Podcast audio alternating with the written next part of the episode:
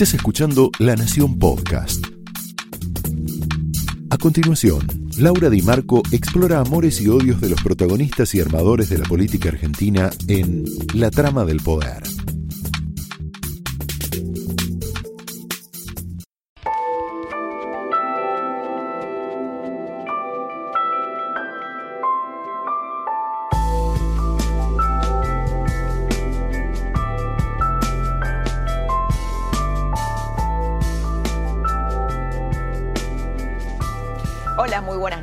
Muy bienvenidos. Estamos acá compartiendo el pase con Pablo Rossi, con Edu Feynman, muchas gracias. Les quiero decir antes que hoy tenemos un programón, lo tenemos ya a Milei en el piso. Vamos a hacer un mano a mano muy, muy picante con Milei. En la segunda media hora del programa lo tenemos a Martín Lustó en exclusiva, que viene al piso a charlar de toda la intensidad del día de hoy. Bueno, creo que si el día se puede resumir en algo, es en el tape de la profesora castigando a un alumno porque defendía, defendió a Macri, agrediéndolo, ahí lo, ahí lo estamos Y viendo. y Violencia. Rivas, ¿no? Edu y Pablo, ¿te acordás de Violencia Rivas? La- el personaje este de Capuzoto. Claro, ¿Está claro? qué bárbaro. ¿Ahora qué? Ahora hay que salir de la mierda. La actitud corporal de esta mujer, ¿no? Sí, sí. ¿Quién? El gobierno ¿Quién? como- ¿Quién arruinó el? Es, adictivo, bueno, es adictivo el video. Yo lo, que les quería, lo que se me ocurrió pensar es, y perdón por la, la autorreferencialidad, pero escribí mucho sobre el tema y quería compartirlo con ustedes, Edu y Pablo, una nota, cuando yo escribí La Cámpora, hice una, una nota que es esta, ¿quién es el camporista que lleva al Néstor Nauta a la escuela? Fíjate, Edu y Pablo, que es desde el 2012, ¿no? Claro. Es del 2012. Y entonces la nota lo que decía es, eh, bueno, había un camporista en ese momento, Franco Vitale, un funcionario eh, cam- camporista, que había producido el desembarco del Eternauta en el aula política y que lo, lo conectaba con Néstornauta, ¿no? Néstornauta. Tanto es así que sus amigos de la cámpora lo consideraron un innovador en el arte de crear símbolos como parte necesaria de esa guerra que en la lógica de Cristina y sus muchachos es la política. ¿Podemos bajar un parrafito más? La idea de fondo, esto pasaba, Edu y Pablo, hace nueve años. La idea de fondo es forzar para las nuevas generaciones la asociación de Néstor Kirchner con la figura de un héroe como el Eternauta, la historieta creada, creada por Héctor Oesterheld y Francisco Solano López. Un héroe sobrenatural que vive en otra dimensión y desde, que, desde allí acompaña y orienta a las nuevas generaciones. Claro. Esto pasaba en la escuela pública, era un taller político que lo hacía este Franco Vitali en ese momento. Y mi- no sé, mi, mi pregunta o mi percepción, o, o no sé cómo lo ven ustedes, es que la, la oposición, el no peronismo, subestimó esta batalla cultural que, que Néstor Kirchner cree que ganó, ¿no? Mira, yo eh, creo, eh, pensando, pensando, pensando al revés, Laura, yo, sí considero que la, la subestimaron, o en todo caso, cuando vos no compartís, digamos, ¿por qué podría haber hecho? Está, siempre pienso esto, yo parto de tu mismo, de tu misma premisa y trato de, de profundizar. ¿Qué debería haber hecho la oposición cuando fue poder? Pongamos los cuatro años de Macri. ¿Cómo desarticulás de la misma manera, con las mismas armas, eh, eh, generás un relato equivalente, penetrás las escuelas para, no sé, profundizar la enseñanza de Alberdi, la generación del 80? Eh, creo que más que, me contesto a mí mismo, más que subestimar, no había un cómo hacerlo, no había cómo desarmarlo. Es como que el kirchnerismo, en ese, tomando lo de Perón, ¿te acordás que hoy, hoy lo recordábamos? Sí, lo, lo- el adoctrinamiento, lo- lo sí. volvimos a pasar acá en- hace un rato. Esa línea de adoctrinar venía en la lógica peronista de alguna manera. Cristina y Néstor lo retomaron, o sus ideólogos, y lo plasmaron a su manera, este hallazgo tuyo del Nestornauta. Pero, ¿cómo contrarrestás eso? Yo no lo sé, me lo pregunto. Eh, tal vez después de estas evidencias tengan alguna respuesta. ¿Cómo, cómo contrarrestás esto? No, lo, lo- lo que a mí me, da la sensación, Lau- este, Laura, que esto es una metodología que viene del 2003 a esta parte. Antes decíamos que de, de los últimos 18 años el kirchnerismo gobernó 14. En esos 14 años tuvo esta metodología de trabajo con los más chicos Exacto. desde el colegio, desde Sí. la primaria. Y esto Néstor y Cristina y los de la Cámpora lo hicieron con los gremios, con los Baradel de la vida, con los Cetera de la vida, porque sin ellos esto no se podría haber hecho, porque los docentes son los que adoctrinan en los colegios, no Exacto. solamente los militantes. Además, lo que es meterle a un chiquito de 10 años esta idea en la cabeza, ¿no? Pero, pero eh, Laura, el eh, este año mostramos en el noticiero una profesora de chiquitos de 4 y 5 años que con títeres. Lo vi. Sí. ¿Te acuerdas? Lo vi, lo vi, lo vi, Lo lo vi. mostramos Claro, acá. sí. O sea, arrancan desde muy chiquititos. Con los chicos no. ¿Cuántas veces lo hemos dicho, Laura? Con los chicos no se Sí, sí. jode, no se jode. Después, cuando son grandes y tienen ganas de militar, ¿viste? Ahora, a partir de los 14, de los 15, pero afuera del colegio. Afuera. Es un abuso, un abuso Es un de abuso. poder. Esto que vimos de la profesora es un abuso de autoridad, adoctrinamiento, abuso de poder. No sé cuántas cosas le puedes decir a esta, a esta profesora. Amigos, muchas gracias. No, por favor. Muchas gracias. Nos quedamos enganchados. Bueno, gracias. Chao. Yo ahora me voy a verlo a mi ley en un mano a mano muy picante. de las propuestas del estilo de Javier Milei, que dice de manera muy tranquila cosas muy terribles. Son propuestas de tipo fascista. ¿Qué pensás de mi ley? Me parece una voz muy lúcida y muy interesante. Existe el trotskismo habitual que conocemos, que es el trotskismo de izquierda, y hay un trotskismo de derecha que a veces encarna un poco Javier. Javier Milei, muy bienvenido a la trama. ¿Qué tal, Laura? Un gusto estar Bueno, aquí. un gusto. Además, me encanta porque sos un candidato des- descontracturado, ¿no? ¿Te parece? Yo creo que sí. Yo, mira, no sé si escuchaba, estabas escuchando recién Sí. eh, a Manuela Casti- Castañeira. Bueno, que te la tuve decía- que- Sí, es un eh, fascista. verano. Después, tenemos ahí el, eh, un, un tuit de eh, Franco Rinaldi. Hay un tuit de Franco Rinaldi, estamos viéndolo. Ah, es un tape, bueno. Bueno, ¿dónde lo leemos? No lo tengo. ¿Dónde lo leemos?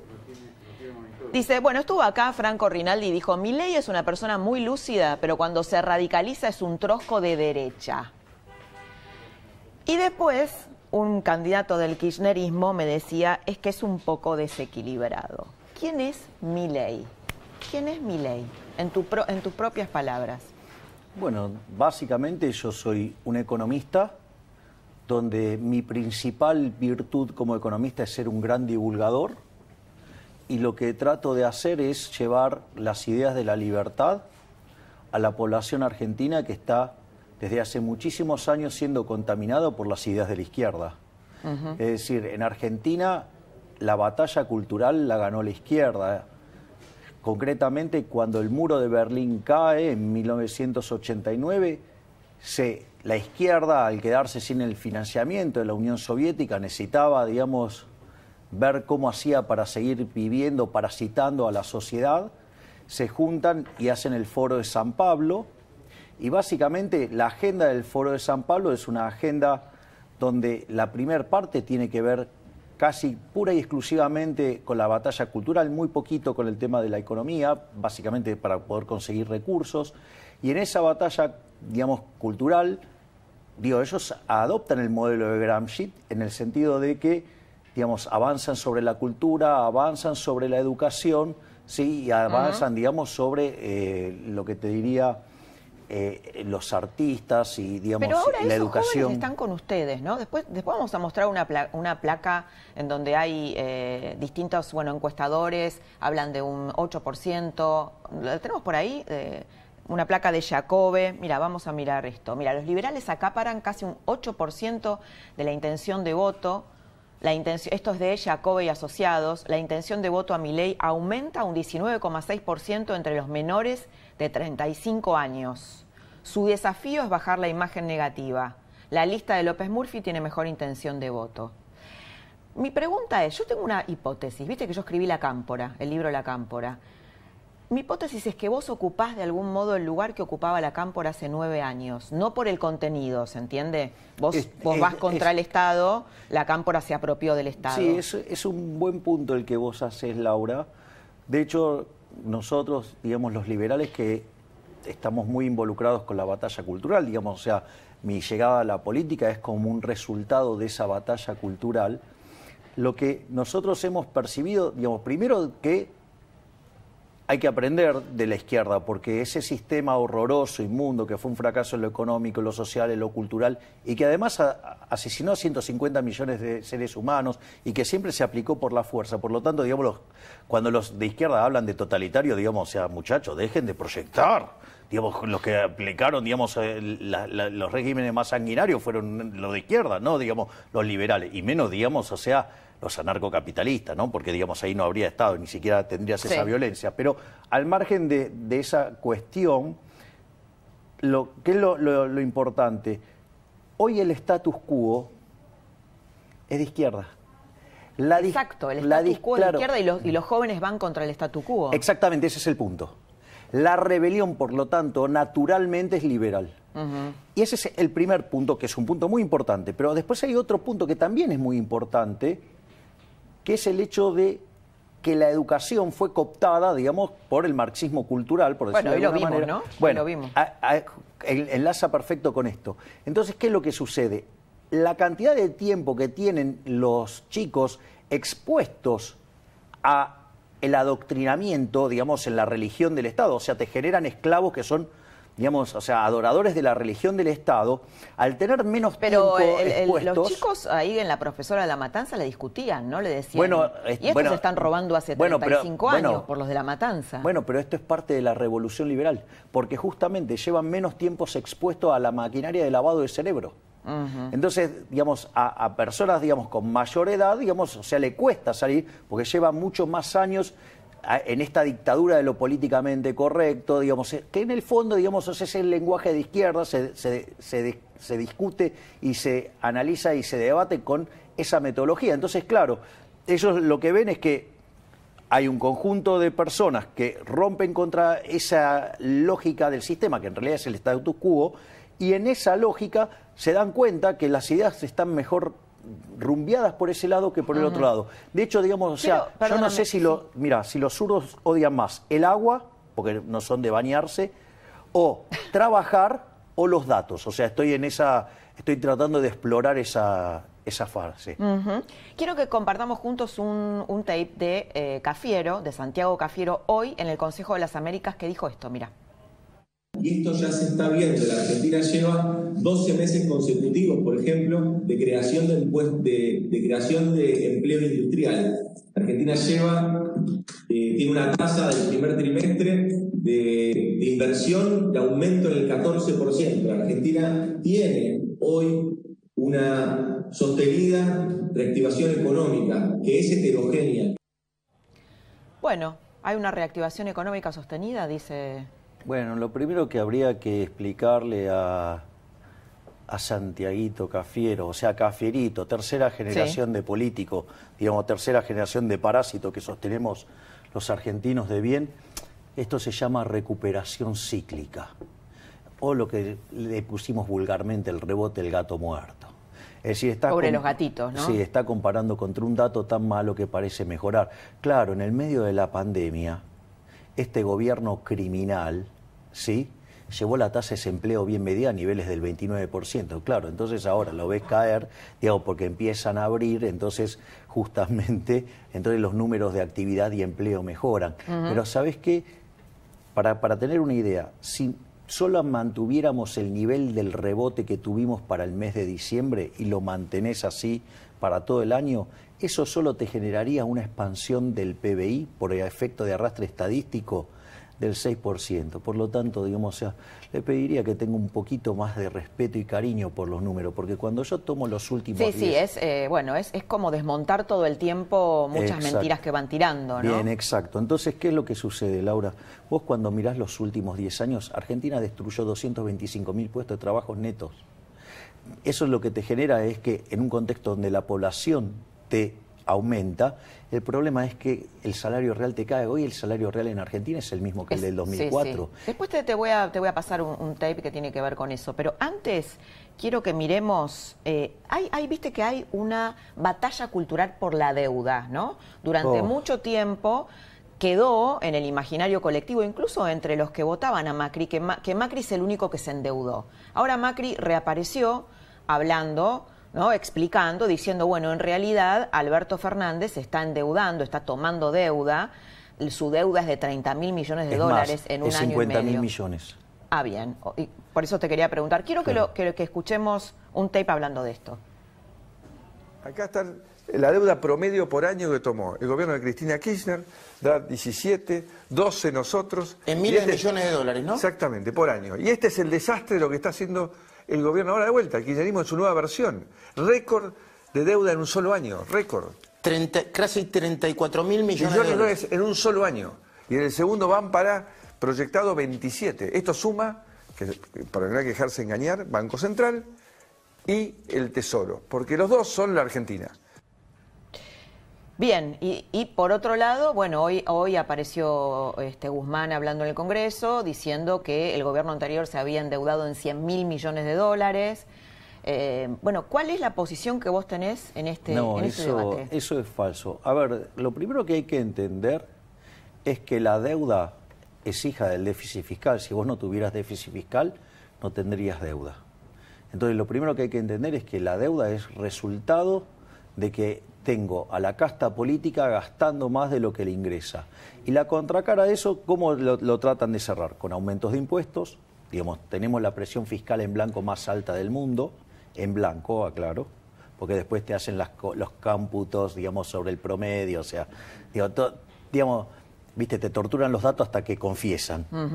Eh, del- lo otro que tenés es que lo puedes hacer con endeudamiento o con emisión de dinero, o sea, con impuesto inflacionario. Por lo tanto, lo primero que hay que tener en cuenta, mira, el año, pas- digamos, el gobierno de Macri, ¿en cuánto subió la deuda? En 73 mil millones de dólares. O sea, y si hoy está en 330 mil y vos tenías que, digamos, arrancaron en 300, digamos, Macri ya recibió el país con deuda, ¿sí? Con cerca de 230 mil millones de dólares. Es más, no solo eso. El kirchnerismo tomó muchísima deuda, porque lo- parece que la gente se Pero olvida... la narrativa que triunfó es, No, está es bien. la otra, Bueno, ¿no? está bien, pero a ver, por eso, digamos, hay que discutir siempre con los datos. Friedman te decía, ¿Te primero parece los bien datos. que, que hayan salido a discutir esto desde el macrismo, desde Juntos por el Cambio? Me parece perfecto que lo hayan hecho, porque, digamos, una de las cosas que no, que no tienen en cuenta eh, los kirchneristas cuando hacen est- este análisis es que el señor Néstor Carlos Kirchner metió una bruta quita de, de- de deuda cuando la- se reestructuró la deuda. Y, y aún así dejaron 200... 20 230 mil millones de dólares de, de deuda, o sea que se endeudaron a lo loco. Sí. O sea, y eso que, digamos, con el cavernícola de Kichilov y el segundo gobierno de Cristina no le podían colocar un mango a nadie porque básicamente, o sea, con, con esos cavernícolas el Ministerio de Economía era imposible. Entonces, lo que digo es, y hoy este gobierno, este gobierno lleva en el sector público nacional 30 mil millones de dólares, pero en el Banco Central lleva 20 mil millones de dólares. Bien. Entonces, llevan en lo que va de gobierno sí. 50 mil millones de dólares de deuda. O sea, 50 mil, no 30 mil, como dice María Eugenia Vidal y, y Macri, creo que dijo 30 mil millones de dólares. Ahí, digamos, eh, en, en una parte Macri habla de- del tema de, de la del Banco Central, ¿eh? y hace y, au- Bien. y deja abierto, no lo explica con claridad, pero deja la, la puerta abierta para el número que te estoy pasando, que son 50 mil millones de dólares. Bien, estuvo Solá, Felipe Solá, en el Consejo de las Américas, hoy hubo una reunión ahí, se habrá- habló de varias cosas, y, y le pegó duro al neoliberalismo. Miren lo que dijo. Me parece que es integradora y superadora del individualismo extremo que vivimos desde que en el mundo empezó a imperar lo que se dio en llamar el neoliberalismo. Es decir, la idea de que solo se sale individualmente, solo se sale con mérito, solo se sale este, en contra del Estado. El Estado es el enemigo, el Estado es lo improductivo, el Estado es lo corrupto. Todas esas ideas no han hecho más que separarnos y desintegrarnos. Bueno, un disparate. Lo primero que le voy a decir a Felipe Solá, como a otros tantos ignorantes que hablan del neoliberalismo, liberalismo viene de libertad. no hay vieja libertad o nueva libertad. ¿Hay libertad o no hay libertad? ¿Estás embarazada o no embarazada? Digo, no estás media embarazada, nada. O sea, ¿estás o no estás? ¿Hay libertad o no hay libertad? Por lo tanto, digamos, ese término acuñado por Alexander Rusto, digo, es una pavada. Y además les aclaro que aquellos, digo, que adhieren a esa línea, digamos, que tengan cuidado, porque Básicamente Rusto lo hizo para separar el liberalismo puro ¿sí? de expresiones como la socialdemocracia, el marxismo, el nazismo, el fascismo, es decir, todas distintas expresiones de izquierda. Por lo tanto, o sea, digo que se fijen porque cuando quieren trazar esa, esa línea van a quedar en un lugar incómodo. Por otra parte, quizás eh, yo entiendo, digamos, que yo creo la que ellos de se refieren, y te lo quiero conectar con el tema de los planes, ¿no? A un Estado ausente, un Estado que no asiste. Vos tenés 21 millones de personas, 21 millones de personas que cobran planes sociales en la Argentina. Eh, ahora está el gobierno, el kirchnerismo tratando de convertir esos planes en trabajo. Eh, ¿Lo, vamos, ¿lo escuchamos a- a- al ministro Culfas hablando de eso? Ah, tenemos una placa. Tenemos una placa. Algunos planes se irán convirtiendo con el, eh, se irán reconvirtiendo con el trabajo que se va generando en el mercado laboral, que lo vemos cada mes con mayor actividad y crecimiento del empleo. No sé qué película ven ellos, pero Bueno, ¿cuál es la que ves vos? A ver, vam- vamos por partes. La primera es los beneficiarios de los planes sociales en realidad son víctimas de este sistema, sí que lo que hace es no generar empleo. O sea, Argentina cuando vos tomas, no solo que describí recién la situación del empleo, cuando miras el PBI per cápita, si todo le sale bien al gobierno, está 15%, va, vamos a estar 15% abajo en términos de PBI per cápita que el del 2011. Es decir, Argentina tiene una crisis de crecimiento fenomenal. Por lo tanto, todas estas cosas que quiere implementar el gobierno, lejos de terminar en más empleo, sí, más producción, y que entonces el nivel de necesidad de asistencia social caiga, Mm. no lo va a lograr porque justamente es un gobierno que destruye el crecimiento económico. Porque el crecimiento ¿Y qué harías económico... vos si fueras gobierno con los planes? 21 millones de personas cobran planes. Yo, digamos, o sea, solamente, digamos, los planes solamente pueden ser dejados en tanto y en cuanto la economía crezca. ¿En cuánto tiempo? O sea, bueno, vos por eso tenés que hacer, vos- yo planteo reformas en tres generaciones, primera, segunda, tercera generación. Los planes y la racionalización del Estado solamente podría ir en la segunda etapa. Porque, ¿Pero de cuántos años estamos hablando? a ver, vamos por parte. Vos la primera parte que tenés que hacer es lo siguiente. Primero tenés que hacer la reforma del Estado, bajando el gasto público, en especial en todas las áreas donde hay robo, para poder bajar impuestos que le pegan a la oferta y que de esa manera la economía empiece a crecer. Por un, para favorecer la acumulación de capital. Lo otro que vos necesitas hacer es modificar las leyes laborales mirando hacia adelante. ¿Para qué? Para que no, digamos, ese crecimiento que se te va a dar sea intensivo en trabajo. Y una Por vez eso que vos haces ¿cuánto, tie- ¿cuánto tiempo? Pará. ¿Cuánto tiempo? Dame un segundo, Laura. Sí. Y después abrir la economía. Ese proceso te va a generar un fuerte proceso de crecimiento económico por lo menos entre 10 y 15 años.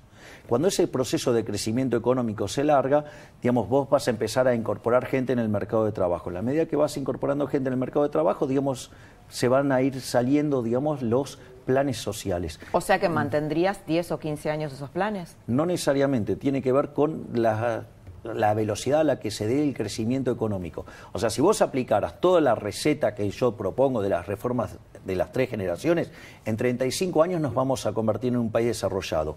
Y en 10 años vamos a lograr el 60% de ese camino. Con lo cual, digamos, o sea, vos en 10 años podés poner la casa en orden, por decirlo de alguna manera. Lo que no existe es que la quieras poner en orden de un día para el otro en, al- en al- en esas cuestiones que demandan tiempo. Bien, quiero, no para cruzarlo con vos, pero sí sumar al debate a Agustín Salvia, que es el director del Observatorio de la Deuda Social de la UCA. Agustín, ¿cómo estás? Buenas noches. Bienvenido a la trama. ¿Qué tal? ¿Qué tal? Buenas noches, eh, Laura. ¿Qué tal? ¿Estabas muy escuchando la exposición de Javier?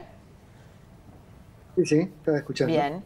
¿Qué mirada tenés vos con respecto, que te he entrevistado varias veces, a- con respecto a incorporar a este 50%, podemos decir, de pobreza dentro del mercado y esta idea del kirchnerismo de transformar los planes en trabajo? ¿Qué viabilidad tiene esto? A ver, creo que lo que está ocurriendo es que se agotó ya el modelo de poder transferir más programas sociales eh, en la medida que esa población se constituye en una especie de peso muerto para para cualquier economía, en tanto es capacidad para producir riqueza y no es utilizada, y mucho menos porque tampoco puede progresar a través de la asistencia pública. Eh, la necesidad de crear empleo se constituye en un, en un proyecto de crecimiento y desarrollo para, creo que para cualquier gobierno o por lo menos para cualquier formulación política. Sí, lo que pasa es que Agustín, que el kirchnerismo prometió tantas cosas que después no cumplió que parece más un pedido de la gente que del propio eh, kirchnerismo. No, ¿sabes qué? Creo que a esta altura eh, requiere ese, ese, ese, esquema, por lo menos como propuesta política, pero eso no quiere decir que lo, efectivamente lo pueda realizar, porque la lógica para poder realizarlo, algo lo dijo Milley, incluso en su radicalismo liberal, requiere de crecimiento, requiere de que haya una economía en crecimiento que pueda absorber a, a la mano de obra que quiere progresar a través del trabajo y crear riquezas a través del trabajo. Eso se puede lograr en la medida que efectivamente eh, se avance en, una, en un programa de, desarrollo con crecimiento. Sin duda, por mucho tiempo es necesario incorporar o mantener estos programas sociales, pero no como programas O sea, ¿estás de acuerdo con lo que planteó mi ley, eh, Agustín? A ver, creo que hay distintas maneras para... En las metas, creo que nadie puede estar sosteniendo que no quiere crecer, crecer crear empleo, crear riqueza y que el país se desarrolle. Es el modelo al cual eh, obviamente la modernidad convoca y no, no podríamos sostener que vamos a estar mejor viviendo más pobres. Entonces, y con más miseria. Por lo tanto, el esquema y la propuesta es correcta en términos de horizonte. Bueno, eso, eso, eso es un título, ¿no? Que Salvia coincide con Javier Milei. Claro, bueno, pero ¿cómo se llega a eso? Bueno, no, no quiere decir, yo no, no, en, en, términos teóricos podríamos tal vez discutir, en términos políticos las propuestas que ha dado Milei no son irracionales. Se requiere básicamente fomentar las capacidades productivas que tiene una sociedad que está justamente con mucha potencialidad para invertir y crecer, pero que hoy por hoy está asfixiada, porque no tampoco tiene horizontes, no tiene expectativas de un horizonte de crecimiento, hay una economía estancada e inflacionada que constituye un impuesto muy corrosivo, lo que creo sí que requiere de políticas de Estado. Políticas de Estado no en función de la planificación precisa o, o detallada, pero sí una política de Estado que sepa crecer y redistribuir ese crecimiento en términos de mayores equilibrios sociales. Muy claro. Muchas gracias, Agustín. Agustín Salvia, director del Observatorio de la Deuda Social y una mirada sobre, sobre la pobreza. Lo tenemos en minutos a Martín Lustó, así que no te vayas. Tenemos un mano a mano con Martín Lustó. Seguimos un ratito más aquí con Javier Milei.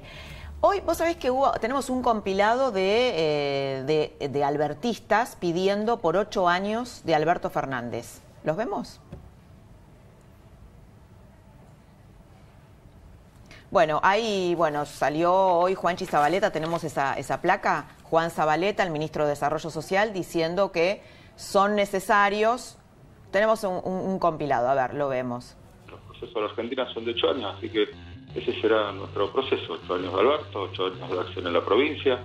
Bueno, los gobernadores que puedan renovar, renovarán, digo, porque eh, si las gestiones funcionan de la manera que la vamos a gestionar a esta, a esta gestión nuestra, digo, Alberto sin duda va a ser el que mejor condiciones esté de ser nuestro candidato 2023. Sí, yo comparto la apreciación de Ferraresi, y eso cuando uno está en la gestión lo ve claramente, ¿no? Esta afirmación que comparto, eh, que ocho años eh, son, digamos, eh, necesarios para consolidar políticas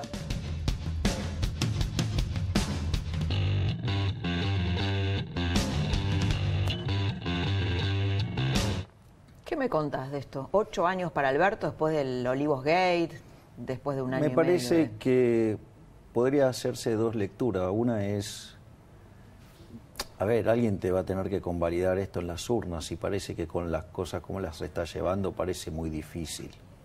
Y la otra es, eh, es muy peligroso rodearse de obsecuentes. Porque la verdad es que lo único que creo que están haciendo es o negar la realidad o tratar de dar apoyo a alguien que, desde mi punto de vista, tiene que ser llevado al juicio político y destituido porque ha demostrado que es un inmoral, que se ha transformado en un tirano, que es una de las degeneraciones de la democracia, cuando se pierde la república, y ha demostrado ser un traidor. Es un inmoral porque conoce las reglas, las violó. además determinó un conjunto de reglas para el resto de la sociedad que él no cumplió, mientras que perseguía y, y- y trataba de presionar a la, a la- a la población, asustándola, aterrorizándola con la persecución, motivo por el cual, digamos, se transformó en un tirano. Y como si todo esto fuera poco, es un traidor, porque, a ver, si hay algo que es típico de la casta política, que es echarle la culpa a los demás, él no solo hizo eso, que sino además le echó la culpa a un familiar directo, o sea, en realidad A su mujer, a su a su pareja. mujer. Por lo tanto, eso lo pone en una situación de una persona verdaderamente despreciable, que no solo, digamos, sea, tiene que ser llevado al juicio político, sino que además tiene que ser destituido porque no da la catadura moral para el cargo que desempeña. Y además tiene que ir a, a dar cuentas a la justicia por las aberraciones que causó. Al margen que espero que en algún momento se le haga juicio en algún tribunal internacional por delito de lesa humanidad por el modelo de cuarentena cavernícola impulsado por este ese es gobierno. otro, otro tema, ¿no? ¿Cuántos podrían, eh, cuántas muertes podrían haberse evitado? Javier Milei, muchas gracias por haber estado. Tengo en la respuesta para, la- para eso. ¿eh? 30.000 el año pasado de las 40.000 y por lo menos la mitad de las de este año. Este es un gobierno Bien. genocida. Bueno, me voy con Martín Lustó, ¿te parece? Vaya con quien quiera. Muchas gracias, señor Milei. Un placer haber estado en la trama. El placer Haberlo fue tenido. mío, gracias. ¿Manda el presidente Alberto Fernández o la vicepresidenta Cristina Fernández de Kirchner?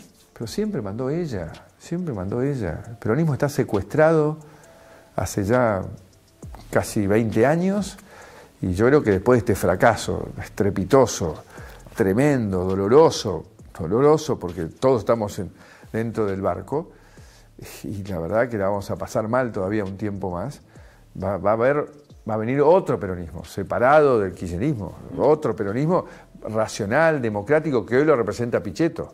Hoy, que está con nosotros, Pichetto representa ese peronismo republicano que el kirchnerismo directamente anuló. Bueno, estamos acá ya con Martín Lustó. Martín, muy bienvenido. Un gusto que estés aquí con nosotros. Muchas En la gracias. trama, el profesor Osona, eh, Pablo Fernández Blanco, ¿Cómo estás, bueno, un Laura? periodista económico de lujo, y el doctor Camburián. Estamos en esta tertulia. Bodega Los Haroldos presenta un vino que te hará viajar a través de los cinco sentidos. Los Haroldos State, sin duda, más de lo que esperás. Mira.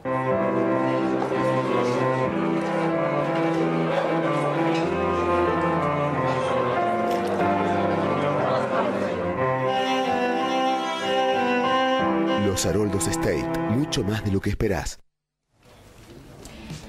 Martín, bueno, hoy, hoy eh, habrás visto uno de los, eh, de, los, de los tapes del día fue la de la profesora gritando, ¿no? gritándole a un alumno, eh, increpándolo, haciendo militancia kirchnerista en la clase y Macri en la- una entrevista que dio en nuestro canal, en, en- en La Nación Más, dijo, yo subestimé a Cristina, recién lo veíamos, porque Cristina me dejó copado el Estado, ¿no? Me, dejó copada las segundas líneas del Estado, eh, eso me hizo, me hizo complicado gobernar. La pregunta es, ¿cómo hace un líder de una nueva generación o qué propone, como, como vos estás encarnando, para desarmar esta casa tomada en el caso de que lleguen al poder? Mira, eh, hace rato el kirchnerismo tiene una matriz de concepción estatal que es eh, la utilización del Estado en el propio beneficio. A veces eso es corrupción, pero a veces es, eh, en lugar de apuntar a cuál es el bien o el servicio que se, le tiene que brindar al ciudadano a través del Estado, es la utilización de la caja, de nombrar un militante para crear algo. Lo mismo pasó con las vacunas. Yo creo que no hay una cura inmediata para eso.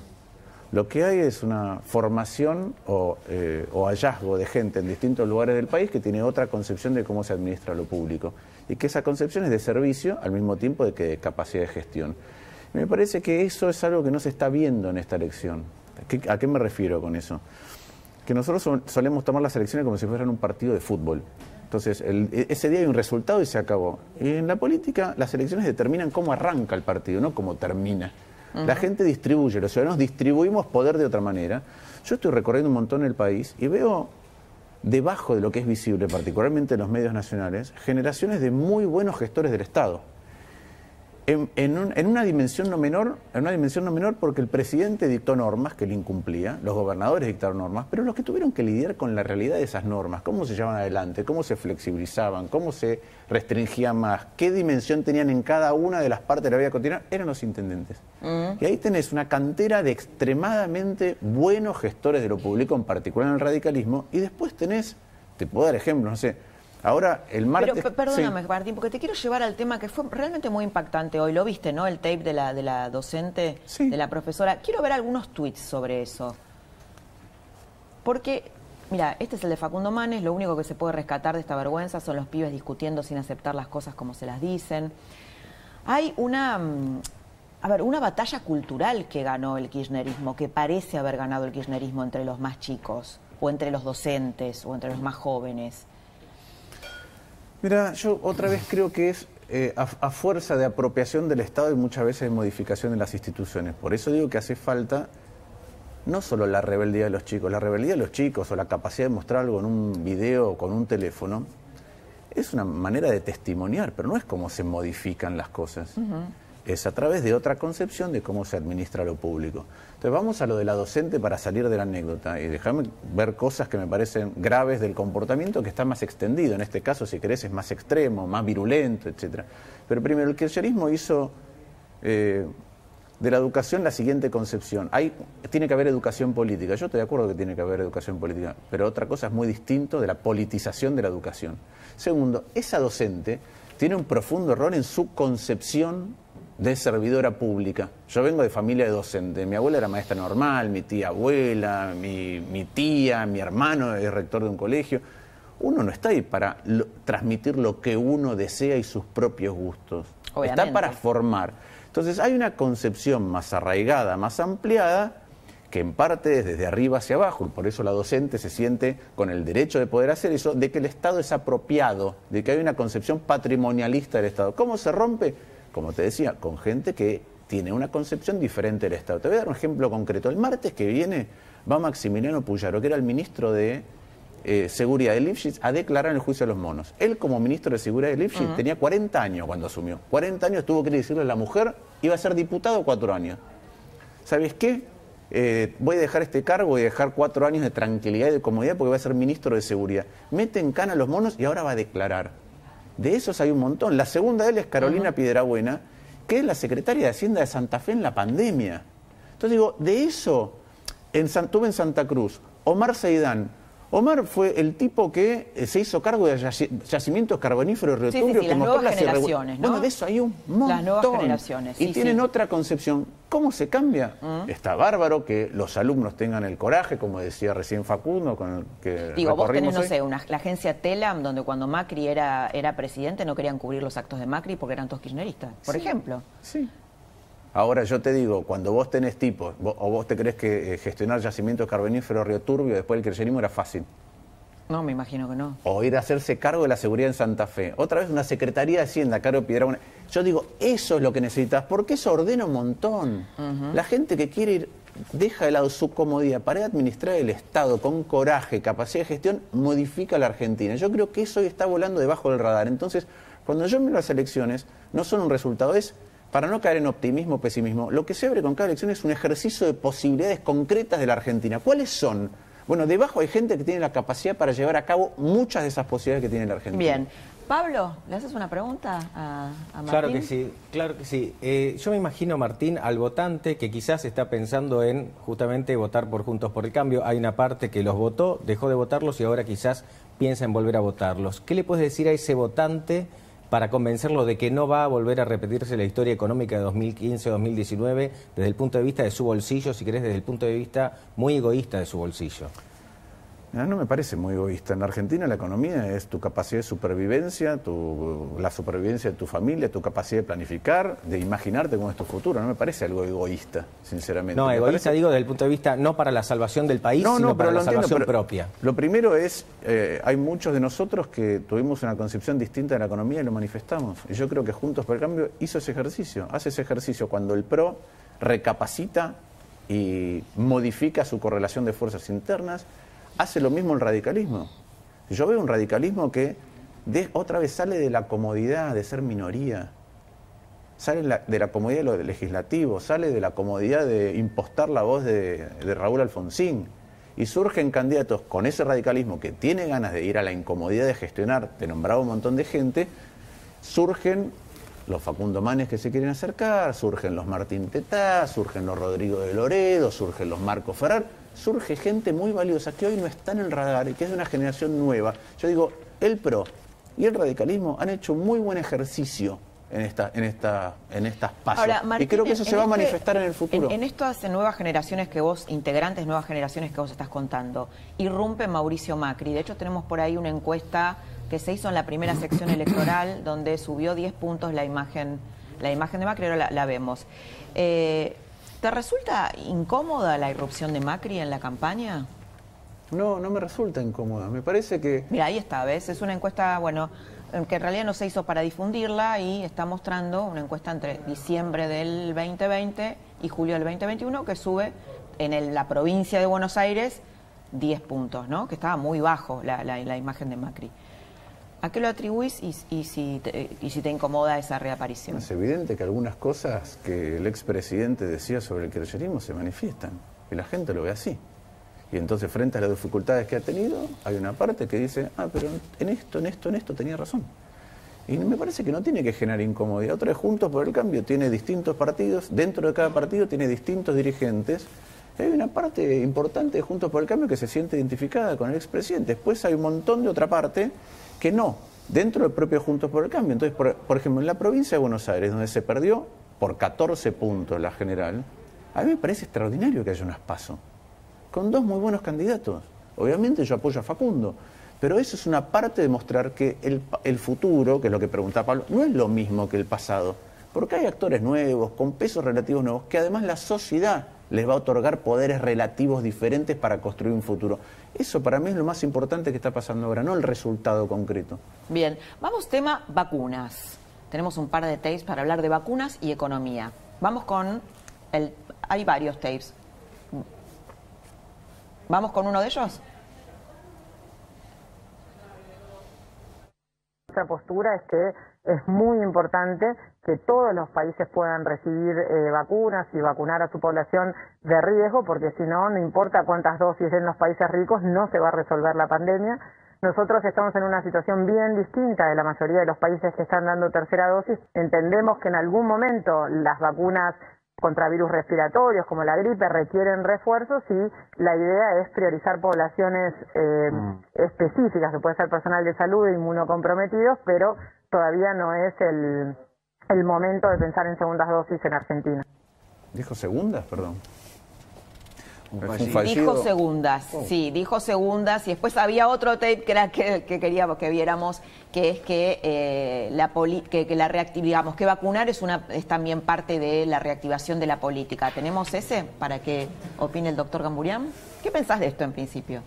Pienso lo mismo que pienso desde el principio. que la ministra es una absoluta inoperante en el manejo de esta pandemia. Y hoy lo que busca en realidad son votos y no vacunas. Lo dice el fallido, lo dice su relato de no pensar en terceras dosis. No pensar en terceras dosis es, pensar en la- es no pensar en la enfermedad de la gente. Claramente, ella no está administrando una pandemia, hoy está administrando una elección.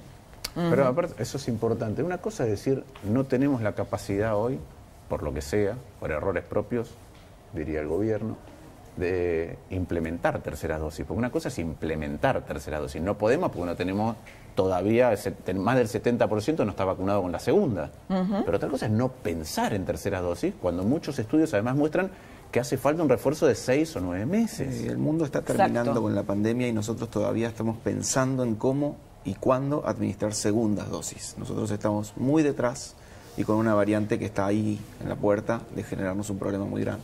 Pero además están vinculando la vacunación con el despegue económico. Por ejemplo, Cafiero lo dijo de esta manera. La vacuna no es solamente una política sanitaria, la vacuna es una política económica también. Porque a partir de tener vacuna es que nosotros pudimos empezar a reanudar la- las actividades económicas. Sí, la vacuna es una política económica, claro que es una política económica. Ahora, eh, déjeme responderle a Cafiero porque acabo de ver este tape en otro programa. Cada, cada día que estuvimos cerrados costó 150 millones de dólares. Una dosis de Pfizer vale 20 dólares. Son 7 millones y medio de vacunados por día que estuvimos cerrados. Hacen falta dos días entonces para tener dos dosis para vacunar 7 millones y medio de personas. Lo multiplico por 6 los dos días. En 12 días, en 12 días de la economía cerrada eran 45 millones de dos dosis de la Pfizer. Entonces, la mejor política económica, además de sanitaria, además de social, además de emocional, era conseguir la mayor cantidad de vacunas posibles de todas las vacunas que existieran. Es lo contrario de lo que hizo el gobierno. Sí, lo que pasa es que el gobierno lo está mostrando como que la, la vacunación fue un éxito, ¿no? Y por eso hay reactivación económica, de esa, de esa manera lo muestra. Pero es un éxito. Te digo como ellos A mí me ven. llama la atención, acabo de hacer la cuenta, ¿cuál es el éxito? No, no. Todavía no tenemos segunda dosis, estuvimos contrarreloj viendo cómo se combinaban distintas vacunas, porque se apostó a una vacuna, ¿sí? Que aquellos que saben en serio de vacunación, en serio de vacunación, lo han dicho anticipadamente, por lo menos a mí me lo han dicho, que es que si vos separás los dos adenovirus en dos dosis distintas, como crecen a distinta velocidad, entonces los podés cultivar a escala distinta y vas a tener este inconveniente. Sí, eso estaba claro desde el inicio y el éxito del plan de vacunación, permitime decirte que fue otra mentira, porque Sí, sí, hoy tenemos lógicamente, 13 claro. millones de personas vacunadas en Argentina. 13 Eh, millones. déjame de agregar una cosa más que dijo eh, un diputado de nuestro espacio, que es Emiliano Jacobiti. Cuando te sobran 5 millones de vacunas, no deberías decir, che, aquellos distritos que no tienen ya, porque fueron eficientes en vacunar, ¿no pueden usar parte de eso y a medida que lleguen nuevos stocks, reponerlos? Sí, hacer soluciones creativas, ¿no? Hay la vacuna la quiero conectar con el tema de la falta de fiscales, que es un tema que quiero que hable el profe Osona, que es especialista, que además de ser profesor de historia, es especialista en, en el campo, va ahí, ¿no? Al conurbano. ¿Tenías algo para decir sobre eso, Jorge? Sí, en primer lugar que va a ser una elección muy complicada y creo que la oposición debería afinar la lupa porque vamos a tener en 26 distritos del conurbano bonaerense 15.000 candidatos y 500 listas. A eso tenés que sumar las listas distritales, las listas territoriales de NOS, de Avance Argentina, de grupos evangélicos, de distintos grupos kirchneristas o peronistas.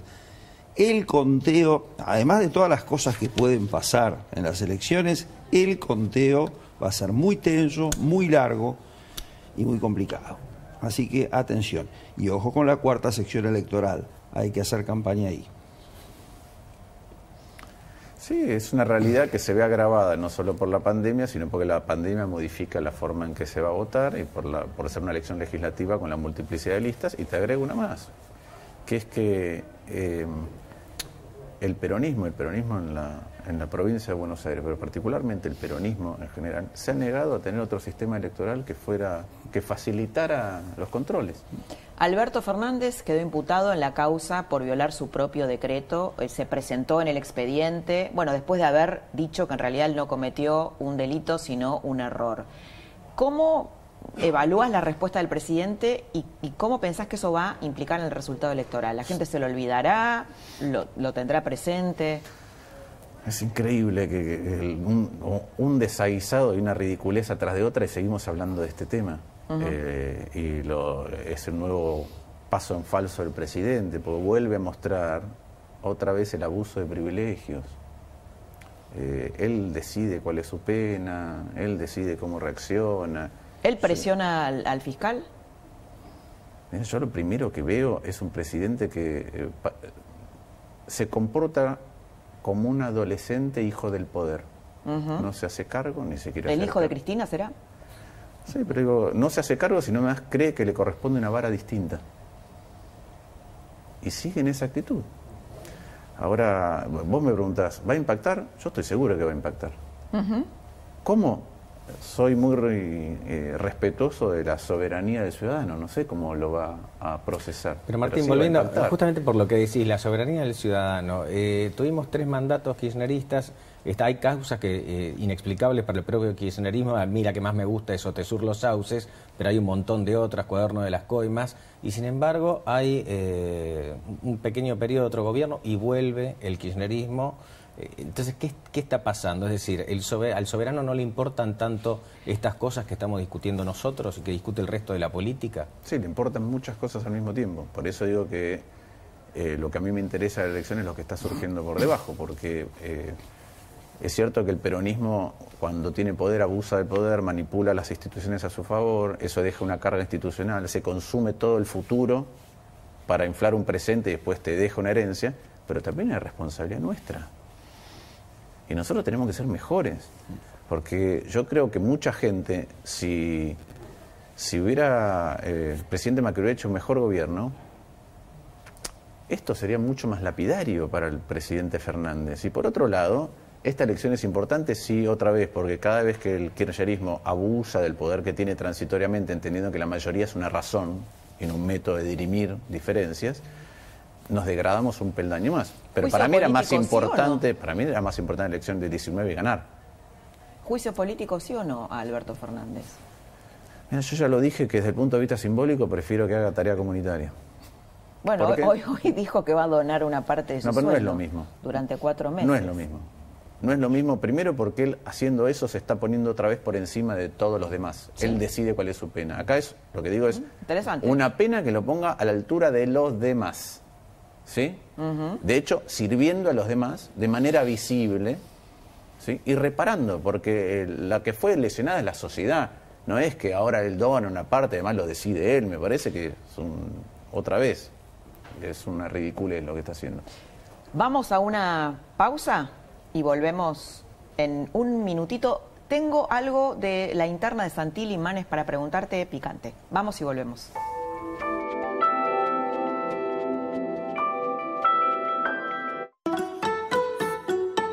Vamos a hacer una receta con mango. Lo importante es tener la sartén por el mango y te va a quedar algo espectacular en ofertas. por dos mangos. ¿Entendiste? Contalo, locutora. Hasta el martes en Coto, 40% de descuento en la segunda y un 30% más exclusivo de nuestra comunidad, llevando dos iguales en cacao en polvo Nesquik, Nescafé, lavavajillas Sif y en todas las conservas de pescado, cuidado oral y desodorantes corporales. Además, 3x2 en vinos finos, espumantes y champañas que podés combinar como quieras. Coto. Llegó el delivery. ¿Para qué te transfiero? Tranqui, invito yo. Pague con descuento. esta chica hay que hacer un monumento. Sos inigualable, por eso tenés beneficios inigualables, que son un montón y hay para todos los gustos. Descarga Walla, obtené gratis tu tarjeta y empezá a disfrutarlos. La salud es todo. Por eso tenemos todo para la salud del talento de tu empresa. Todo con la red de servicios más grande de Argentina. Con centros de atención, clínicas y sanatorios en todo el país. Todo con planes que se adaptan a todo tipo de empresa. Somos la empresa de medicina privada del grupo Sancor Salud. Cuando vayas a votar este 12 de septiembre, ten en cuenta estas medidas de prevención. En cada establecimiento habrá una persona responsable del protocolo de cuidados. Si hay fila, recordá mantener una distancia de 2 metros. Las personas mayores tendrán prioridad para votar entre las 10.30 y 12.30 horas. Además, habrá un kit sanitario en cada mesa. No olvides llevar tu propia virome para firmar el padrón. Después de votar, dejarán la constancia y tu DNI sobre la mesa. Hace más de un año y medio que nos estamos cuidando y lo vamos a seguir haciendo. Yendo a votar, también estamos cuidando la democracia. Argentina Presidencia. Quizás pienses que Visa es una compañía de tarjetas de crédito, pero en realidad Visa es una red que conecta prácticamente a todos. Con todos. Visa trabaja para que todos podamos participar en eso que llamamos comercio. Conoce Visa, una red que trabaja para todos en todos lados. Recorres caminos difíciles. Necesitas una Nissan Frontier. Nissan Frontier, con adjudicación asegurada en la cuota 4. Nissan Plan de Ahorro, un plan transparente. Nuevo Atom Protect, la única mascarilla que elimina coronavirus cepa delta. Volvemos a disfrutar cuidados. Vamos protegidos hacia la moda. La mejor mascarilla del mundo es de los argentinos. Atom Protect elimina cepa delta. Atom Protect calidad que nos cuida. Una medida de Jameson Irish Whiskey, triple destilado, doblemente suave. Con hielo, con agua o solo. Disfrútalo como te gusta.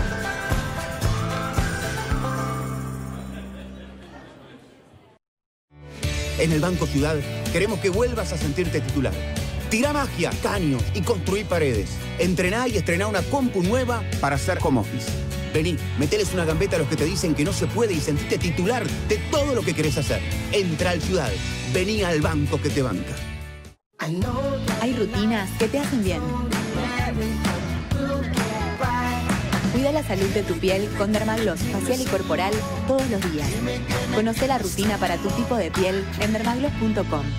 Dermagloss. Esta semana Pablo Sirven entrevista a Mónica Gutiérrez. Un análisis profundo sobre la actualidad y el periodismo. Viernes 23 horas en La Nación Más. La cuenta gratis Mercado Pago tiene crédito para quien se casa y para los que no quieren dejar la vida de soltero. Abrí tu cuenta gratis Mercado Pago. Más crédito para todo el mundo.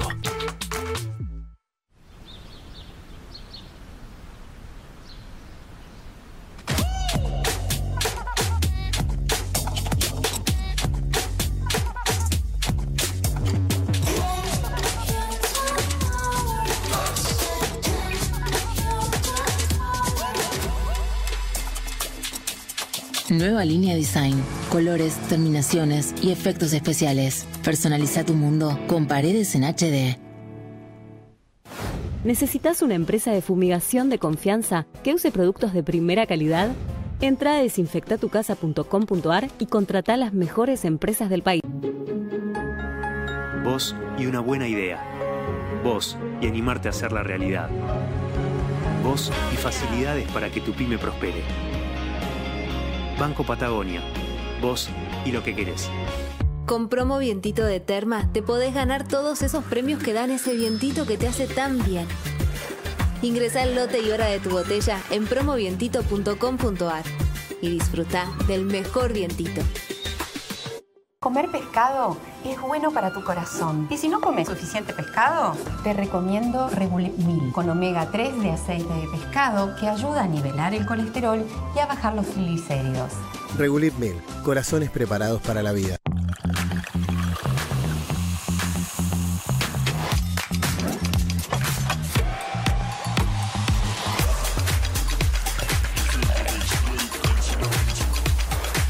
The Spirit of London. En el Banco Ciudad queremos que vuelvas a sentirte titular, porque acá se banca el equipo. 5, 11, 15, los que sean. Entra a un banco que juega con dinámica y tira transferencias en cualquier momento del partido.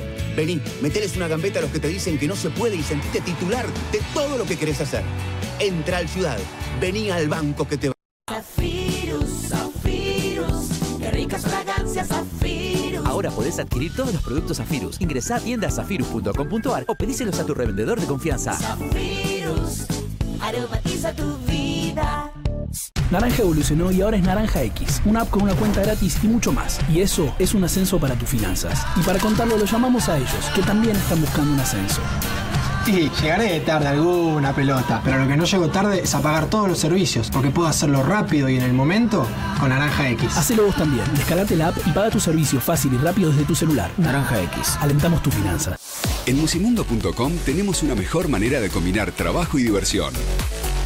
Eso que te imaginás para cada espacio y un clima perfecto para tu casa. Hay mucho más para tus mundos en musimundo.com. Musimundo, parte de tu mundo. No al pago de la deuda externa, aumento general de salarios, reparto de las horas de trabajo, aumento de la jubilación. Altamira, diputado nacional, provincia de Buenos Aires, lista 322, política obrera.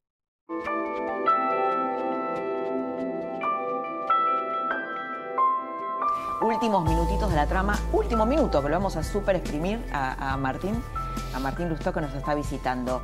Tema eh, Santilli, estuvo acá en La Nación Más, dijo que no iba a debatir con Manes y que iba a debatir cuando sea precandidato, no, no candidato.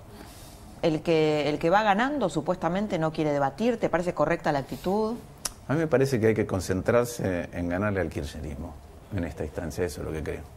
Creo que eh, Juntos por el Cambio, como decíamos antes, una provincia en la que perdió por 14 puntos, hoy tiene una oferta electoral mucho más amplia. Y los dos candidatos, que tienen matices distintos y condiciones distintas y públicos distintos y apoyos distintos, deberían caminar para ganar al kirchnerismo. Y yo creo que eso se puede lograr.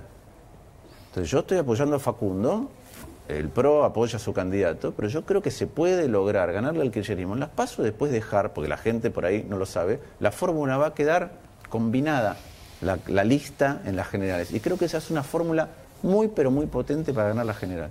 ¿Y va a querer eh, Manes estar suponiendo que gane Santilli en segundo puesto? Porque él no quería en, en algún momento. Pero es una decisión que toma la ciudadanía. No, no, lo sé, lo sé. Él apuesta y nosotros apostamos a que quede primero, pero es una decisión que va a tomar la ciudadanía. Y yo soy... ¿Por qué me gustan las pasos? Porque la lista las ordena la ciudadanía y si alguien te gana, es mejor para la ciudadanía que vos. ¿Un pronóstico para las pasos? ¿Te animás? ¿Un pronóstico para qué? De resultados. ¿De la provincia de Buenos Aires? Sí. Y creo que, yo creo que va a estar empatada con el kirchnerismo y a nivel nacional también. Yo creo que estamos cerca de ganarle. Mucho optimismo. Muchas gracias. Gracias a Muchas ustedes. gracias. Buenas noches. Buenas noches a todos. Terminamos acá la trama. Nosotros nos reencontramos el próximo jueves a las 11 de la noche aquí en La Nación Más. Que tengas una muy linda semana. Chao.